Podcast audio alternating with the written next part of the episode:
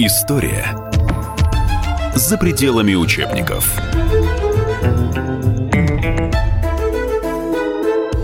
Здравствуйте. Сегодня в гостях у «Комсомольской правды» профессор, известный математик Алексей Сосинский, внук первого и последнего председателя учительного собрания Виктора Чернова. Алексей Брониславович беседует с журналистом «Комсомольской правды» Игорем Емельяновым. Наши вопросы, наверное, начнутся именно с того, каким образом а, Виктор Михайлович Чернов, будущий министр земледелия, а в Временном правительстве и будущий глава учительного собрания, каким образом он, маленькая предыстория, все-таки пришел к этой революции. До нее у него было две иммиграции. А, можно ли считать его основателем партии эсеров – или все-таки он был главным идеологом партии эсеров? А, он был и то, и другое.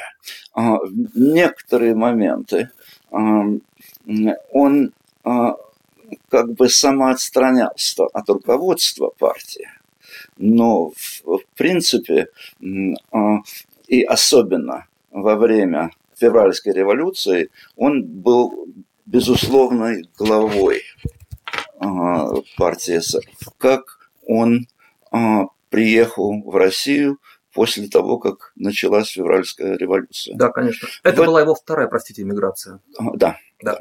Значит, в этот момент он жил а, в Италии на Капре. Как только а, он узнал о том, что э, царя сбросили, он тут же отправился в Россию. Это было сложно делать, потому что в этот момент э, шла война между Германией и Россией, и по земле добраться на поезде до России было невозможно. По территории стран, которые с Россией да, воевали. Да, да, фактически. Да, да. Значит, это, правда, удалось э, э, Ленину, который за счет денег немецкой разведки был доставлен в Россию поездом. Сначала они поездом через Францию добрались э, до одного из французских э, портов и направили Санкт-Петербург морским путем. Но известно ли вам, каким образом он оказался в правительстве? Ему сразу предложили должность министра земледелия. Дедушка вспоминал как-то об этом, потому что а, я читал некоторые его да, вещи, касавшиеся более ранней деятельности, mm-hmm. которых, может быть, коснемся чуть позже. А, но его именно как человека, а, возглавлявшего одну из крупнейших партий социалистической направленности в любом случае привлекли бы к, к работе в правительстве? Я помню из каких-то смутных семейных разговоров, что всем казалось крайне нелогичным, что его э, не привлекли на должность министра сельского хозяйства сразу – это было абсолютно естественно и э, э, неожиданно для многих, в, том числе, э, ну, об этом не говорила моя бабушка, нашей семьи. Ну, потому что тема крестьянства была да, его главной темой да, да, на протяжении вот многих лет. Вот именно. Но, значит, потом, когда он оказался во временном правительстве, он очень плохо уживался с другими членами. С Керенским у него совершенно не сложились отношения. Это идеологические а, различия в подходах к работе или это личностные вещи?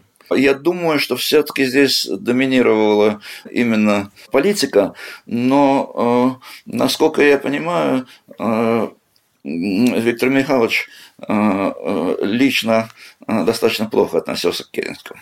Он не видел в нем а, лидера а, да, новой да, да. страны? А, да, безусловно. И э, я думаю, что в этом э, трагедия февральской революции, что не нашлось человека, который по масштабам э, мог бы возглавить Россию и превратить царскую устарелую монархию в меру демократическую страну. Он изо всех сил стремился к тому, чтобы как можно быстрее и хорошо организованно а, произошло учредительное собрание. Он некоторые основные реформы, а, касающиеся его министерства, а, то есть сельского хозяйства, значит, откладывал до момента, чтобы это было легитимно. Да. После разгона учредительного собрания семья Черновых перешла по-настоящему в нелегальное положение. То есть до этого они просто э, избегали того, чтобы их Появляться можно было на, да, да, найти, а тот Чернов перешел на настоящее нелегальное положение. Нужно сказать, что семья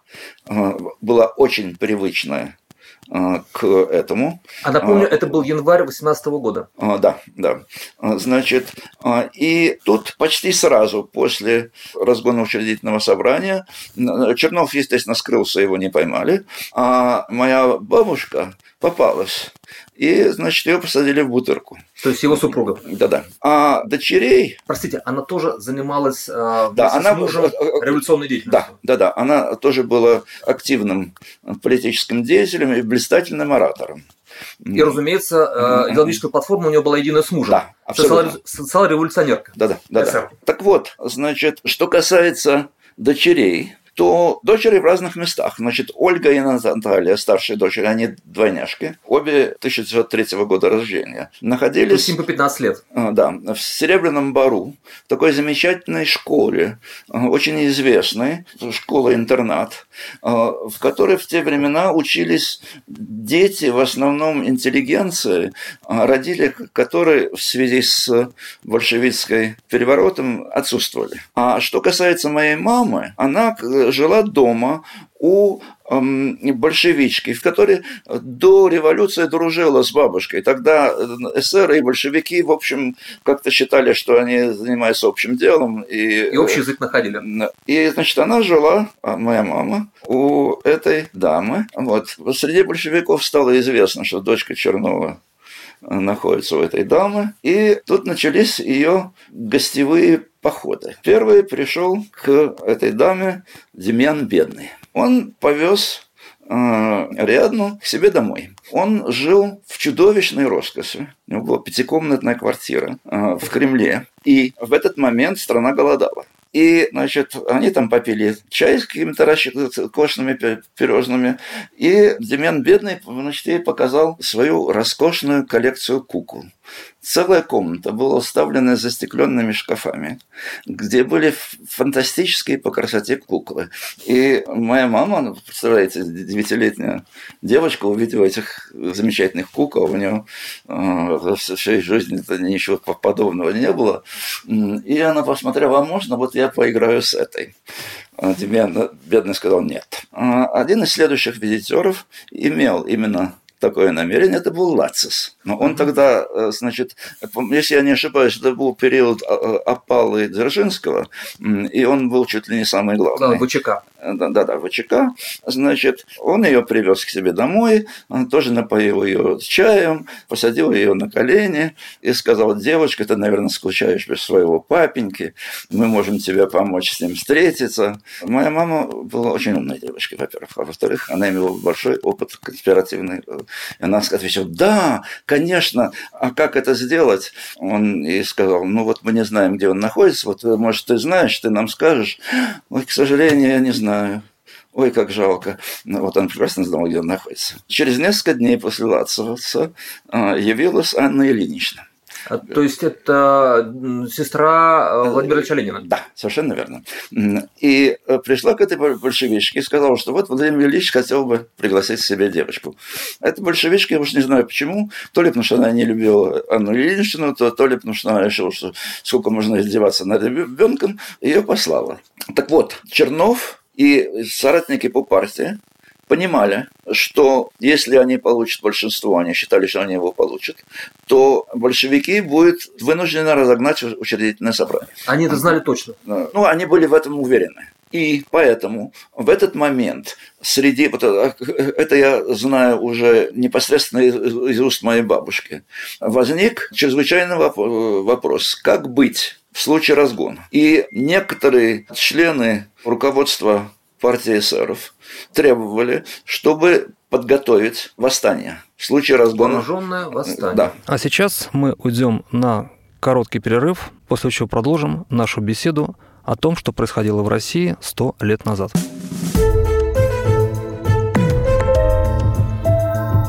История За пределами учебников.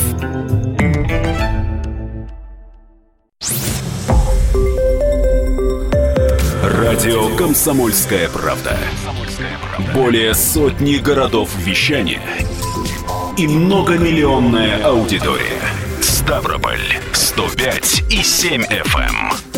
Севастополь 107 и 7 FM. Эм. Калининград 107 и 2 FM. Эм. Москва 97 и 2 FM. Слушаем всей страной. История за пределами учебников.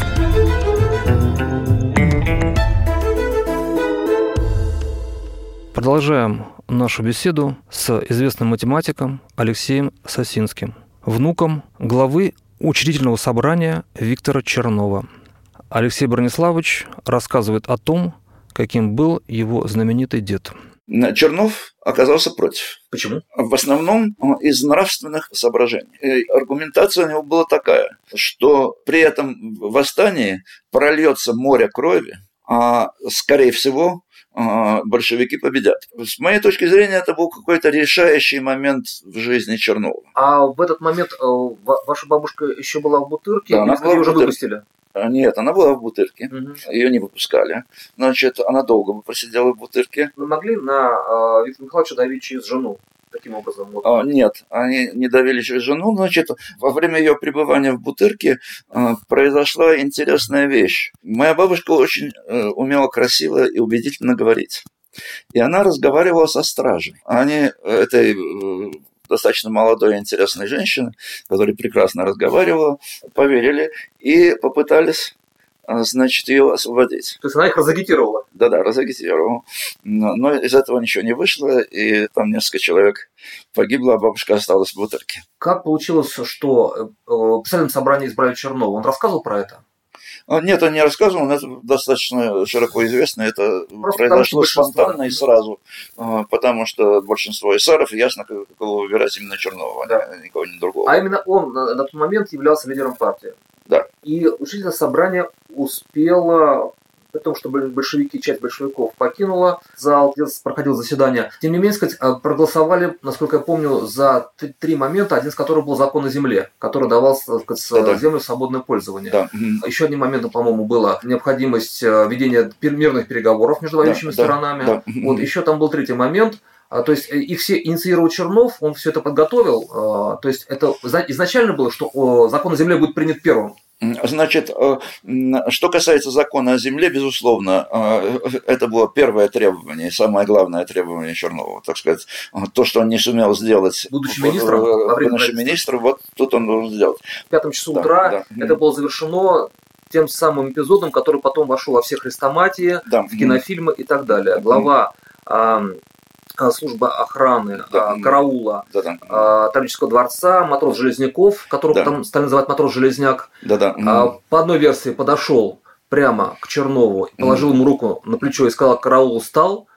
По другой версии, он подошел аккуратно сзади и вежливо попросил прекратить. Да. Э, что, как вы считаете, что ближе к действительности и как тогда э, вел себя ваш дедушка? Караул устал. Эта фраза прозвучала.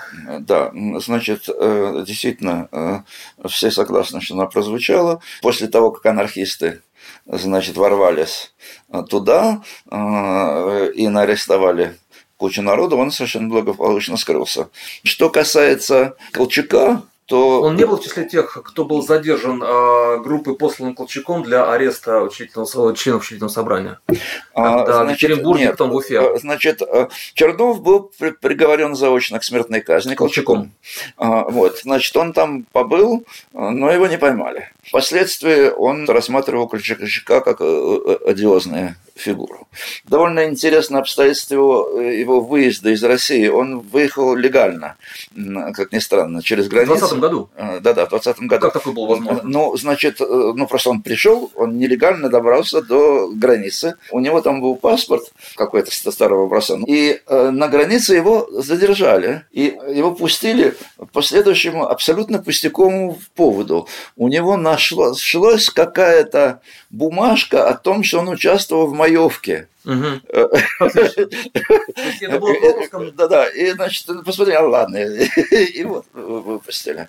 Ну, простите, обычный русский бардак. Да, совершенно верно. А в 1942 году, когда шла война, Чернов был автором письма к Сталину. Значит, бабушка мне рассказывала про это письмо, безусловно, рассказывала. Сейчас я это отчетливо не помню. Такие вещи тогда меня совсем не интересовали, к сожалению. И единственная информация, которая была, что никакого ответа от Сталина не получили. Что, впрочем, моя бабушка считала абсолютно естественным. Не думала. И, может быть, даже сам Чернов, так сказать, не рассчитывал на то, что на ответ, а ему важно, чтобы письмо было Сам факт. Да, да. Письмо опубликовано, знает да, его автор и знает да, главный да, посыл, да, одни всех да. антифашистских сил. Значит, уже было создано государство, появилась советская Россия.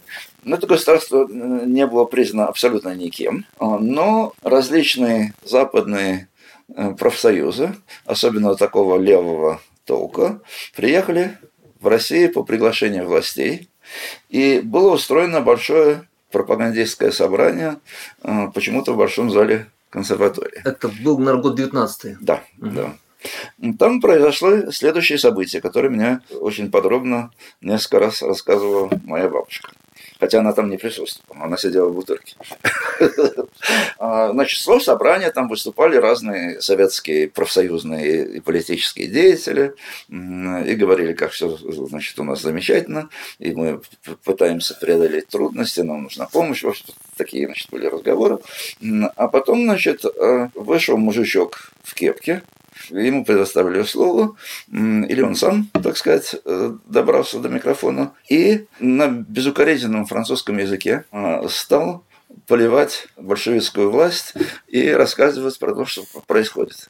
Естественно, там в президиуме среди большевиков такое оживление. Они думают, как быть, э, делать. Но прежде чем они успели что-то сделать, вдруг откуда-то появились люди в кожаных пальтов с винтовками, подошли к Чернову, его схватили, и увели. Большевики успокоились. Вот, а зря. Потому что э, это были люди из бывшей БО, боевой организации. Боевая организация. Ага, вот она, она уже не существовала формально, но они все равно функционировали, которые э, вывели Чернова э, к готовой машине и укатили.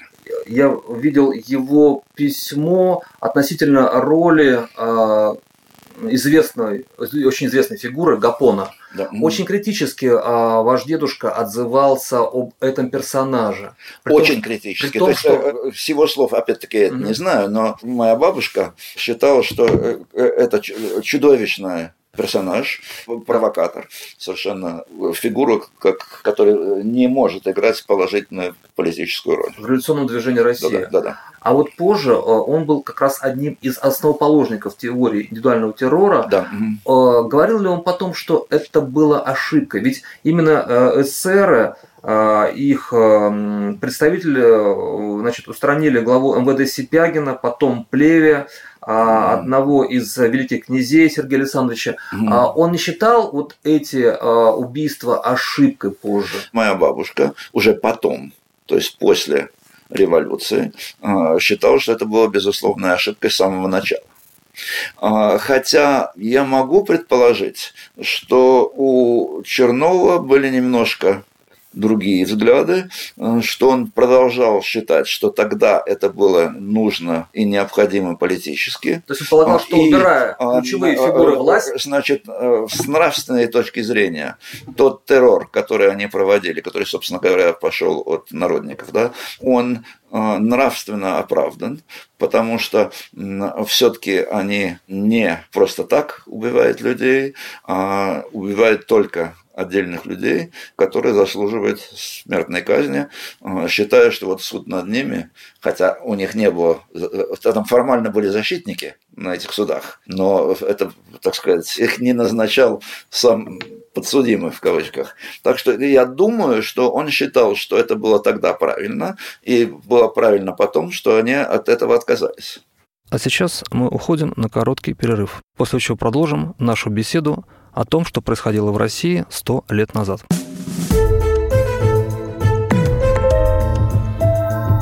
История за пределами учебников.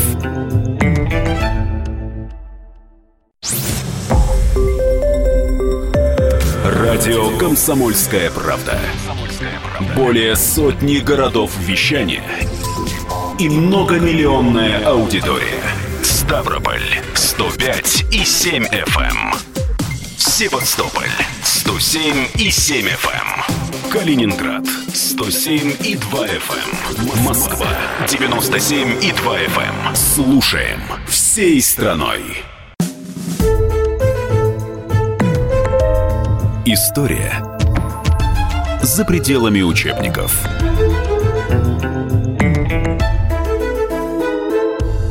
Добрый день. Продолжаем нашу беседу с математиком и диссидентом Алексеем Сосинским, внуком главы учительного собрания Виктора Чернова.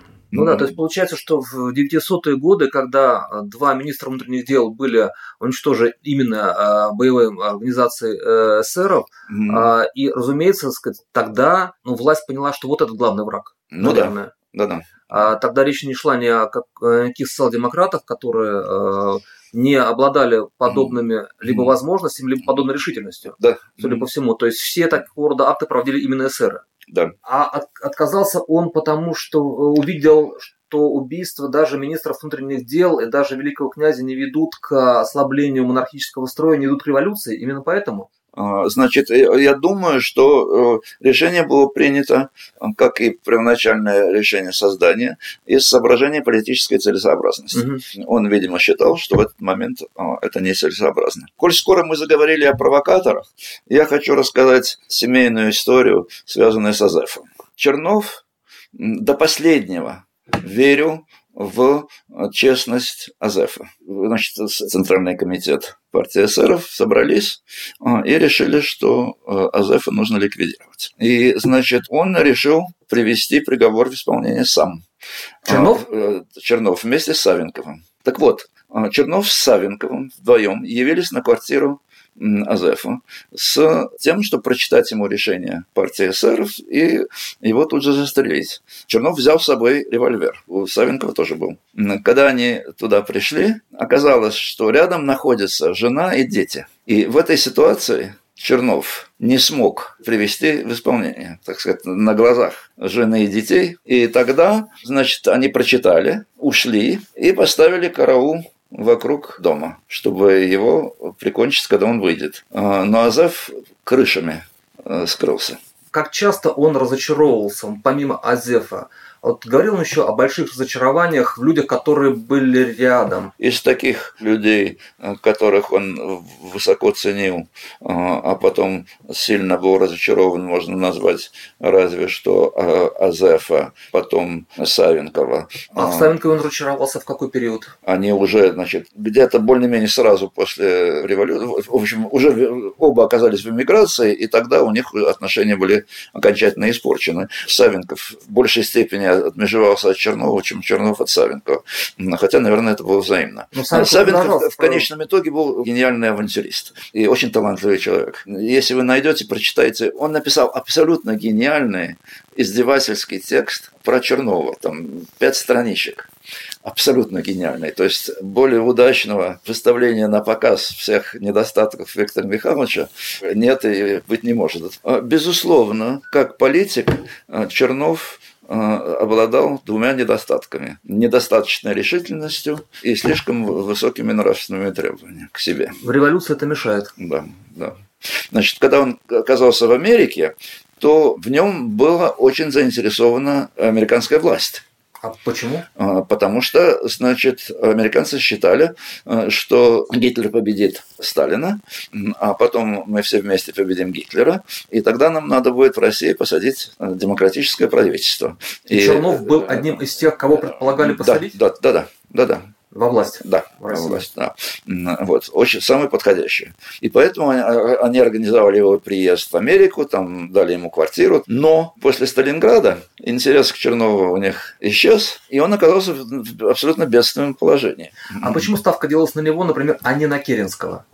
А, я думаю, что Керенский э, себя как-то сумел э, в лице мировой общественности дискредитировать. Дискредитировать, да. Его, его не очень уважали. Миграция американской, он жил в квартире, в доме, они Он жил в квартире в Бронксе. Бронксе. И эм, для это меня... Был русский, это был русский район или нет? Нет, нет, нет, это был очень плохой район. Мгм. Это был район полунегритянский, Мгм. полупорториканский. Э, И, И криминальный. э, И, значит, когда мы там оказались, я был в шоке в первый раз, потому что к этому времени мы в Париже жили до э, отъезда в Нью-Йорк в 1948 году очень скромно. Но в Нью-Йорке, значит, мы оказались в роскошной квартире, очень современный, в хорошем районе и так далее. А там был очень такой район, но обеспеченные белые люди там не жили. Вот, это меня не- несколько шокировало. А он жил потому, что был стеснен в средствах? Да, да. Странно, что и, и- Ида Самойловна не сумела как-то э, найти квартиру в Бруклине, Мгм. что было бы естественно. Но вот как-то так, э, эта квартира у них была, вот там они и жили. Вот, а родственники Иды Самойловны помогали. А высказывал ли ваш дедушка в разговорах с вами когда-либо сожаление о чем-то э, из того, что он совершил э, в начале 20 века как э, лидер одной из крупнейших партий страны, которая была причастна к событиям? А, Нет, нет. То есть он ни о чем не жалел. Никогда не говорил, что он жалел. А в упущенных возможностях он Вот тоже, тоже не говорил. Он достаточно критически относился к своему собственному политическому э, пути и в, в его писаниях он старается не давать себе никаких оценок. То есть он пишет, что было, можно было сделать, что было сделано, но никогда он не говорит, что вот тут он э, сделал не так, как нужно, э, и никогда не говорит, что здесь он правильно поступил. Собственных книжек свой политический путь пытается описать как бы объективно. Главным а, в том, что он сделал, что он считал, если об этом шла речь. А Это его теоретическое наследие, а, обоснование каких-то вещей или какие-то практические шаги? Нет, значит, я думаю, что он очень высоко ценил свои труды по российскому землепользованию. Это действительно была гениальная вещь. Это была замечательная, гениальная вещь, которая, к сожалению, вот когда началась перестройка, если бы тогда фи- фигура Чернова была раскручена, как она раскручена сейчас, то, возможно, власть имущие совершенно по-другому повели себя в деревне. Давал ли он оценки историческим фигурам начала 20 века, которых он знал лично или с которыми так или иначе пересекался? Императору, Лучкову, э, Смоляковым, а, Керенскому, Львовскому. Ленину, Львову, да. Давал ли он какие-то оценки как, как, э, по масштабу фигур?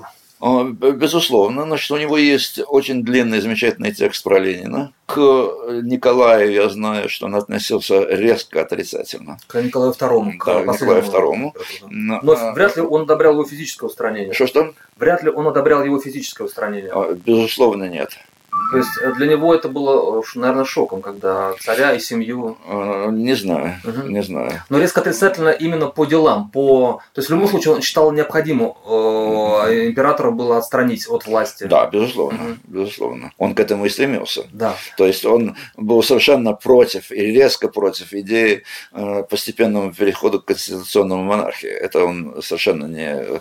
К кадетам он э, от- относился резко отрицательно, э, именно потому что их политическая линия его не устраивала. А к э, Львову, Мелькову, Гучкову он их не воспринимал как серьезные фигуры. Любого, безусловно, воспринимал как серьезную фигуру, которая принципиально отличалась в своих политических позиций от его позиций. А так, э, значит, э, про других мне трудно э, что-либо сказать. Но Ленина. Да, он- еще одну вещь, да. вот очень важную. Он резко отрицательно относился к Столыпину. Чрезвычайно резко отрицательно. Он, значит, его обвинял в поддержке погромов. Он считал, что его столыпинская аграрная политика глубоко ошибочна. Но сейчас, кстати, в средствах массовой информации а, принято считать, что Столыпин вообще самый гениальный политический деятель России за всю ее историю, значит, он такой замечательный, а а Чернов придерживался прямо противоположного мнения. И в частности, что касается аграрной политики, то если разбираться по существу, она была провальной. А, Хотя и принято хвалить. Что касается Витте, который, с моей точки зрения, вот действительно был гениальным политическим деятелем. Манифест 17 октября, да, его достижения. И как финансовый министр он был абсолютно непревзойденный. Значит, это его э, золотой рубль, это десятка, это потрясающее э, достижение. У него бы получились бы наши экономисты. К Вита относился очень прохладно. И никаких восторгов по поводу экономической политики Вита не, не Возможно, ему не нравилось, э, так сказать, подчеркнуто дворянская вальяжность и поведение Вита, я не знаю, но, в общем, к нему относился плохо. А не считал ли Чернов, что он недооценил Ленина? Вы скажете, что у него была большая работа по... по... А, значит, абсолютно. Безусловно, он... Недооценил как э, опасного опытного противника. Значит, он, по-моему, он прямо говорит, что он его недооценил, вот, но он подчеркивает, что Ленину было гораздо легче, потому что у него не было никаких сдерживающих центров. То есть не было никаких моральных преград да, перед да, тем, да, чтобы да, проливать да, кровь. Да-да, да-да. Не только проливать кровь, а вообще, вообще брать власть. Проливать, да, да. Да, да. То есть по большому счету и какая-то вот внутренняя барьера, внутренняя интеллигентность Чернова в чем-то помешала, а Очень. а нет. Да, да. Но он все-таки исторический э, масштаб личности Ленина оценил высоко или нет? Очень, очень высоко. И э, он не сожалел, что они не были союзниками никогда. Нет, никогда. Алексей Брониславович, большое спасибо за увлекательную беседу. До свидания.